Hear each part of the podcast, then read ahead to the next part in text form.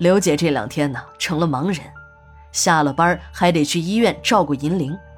办案人员在银铃的手机上安装了监听设备，只要金铃一打电话，就能迅速定位金铃的位置，也能把山子、金铃一举抓获。那个可怜的女婴也能被解救出来。银铃的病房外，二十四小时都有警察在守候，但是还是没能看住银铃。银铃在刘姐的掩护下，晚上偷偷的溜出了医院。银铃回到了家，找出了父亲留给自己的那支湖笔。警察已经找他谈了很多次，说那支笔中可能有关于宝藏的图纸，动员他交出来，还说那些财宝本来就是人民的，应该交给政府。银铃不在乎什么宝藏，钱对于他来说并不重要。重要的是自己女儿的命，他总感觉有两个办案人员的心思不在解救人质身上，而是更关心他们家的宝藏。他问过熟悉的民警，民警告诉他，那两个人呢是国安部门专案组的。这个专案组从建国初期成立，这么多年就一直没有撤。这两个人呢是姐夫和小舅子的关系，姐夫是老钱，小舅子叫彪子。他们的老子也是这个专案组的，老子死后，儿子接着进了专案组，接着查。事实证明，银铃的担心并不是多余的。老钱和彪子两个人正是冲着他们家的宝藏来的，两个人的父亲也一样，临死还念念不忘冯家的宝藏。只不过，他们不是为了人民的利益，而是为了自己的利益。建国初期，他们两个人的父亲是战友，还同时被分到了保密部门工作。在上级的指示下，两个人开始负责冯南山的案子。由于冯南山案子的特殊性，他们两个人只属于地区行署专员，就相当于现在的市长领导。后来撤并行署，建立了地级市。专员在调走前，奉上级指示，给两个人的父亲下达了撤销这个专案组的命令。但这个专员不久便去世了，两个人的父亲就把那份秘密指令当成了耳边风。这个专案组成立的时候，行署为了查案的方便，下了文件要各个部门全力配合，还给他们发了特殊工作证。但取消这个专案组却只是个口头的通知。这就留下了给人钻空子的机会。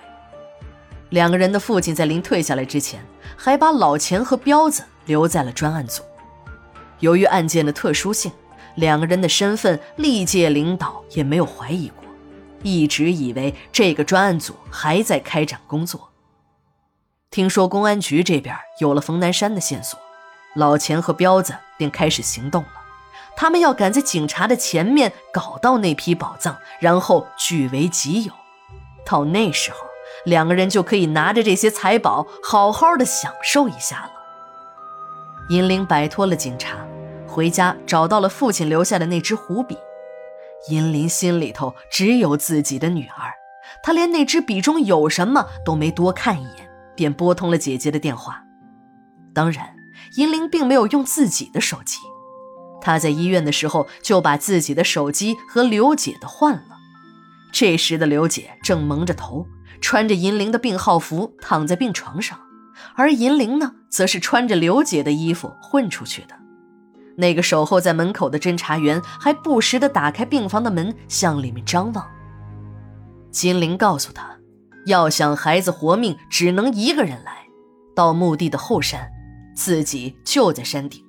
山下公路的情况看得是一清二楚，只要是银铃敢把警察带来，他就把孩子扔下悬崖摔死。银铃打车来到了市郊，然后一个人深一脚浅一脚地向墓地走去。这个时候已经是午夜了，月亮不是很明亮，但是依稀还是能分辨出人的身影。银铃的胆子很小，但这个时候为了救女儿。他已经不知道什么是危险，什么是害怕了。一个人穿行在荒草丛生的乱坟岗，他竟然没有一丝的恐惧。母亲的力量让一个弱小的女人变得异常的坚强。当银铃和大姐接上了头，把那只虎笔交给大姐时，银铃也非常的守信用，向后面挥了一下手。山子的一个手下立即过来，把孩子交给了银铃。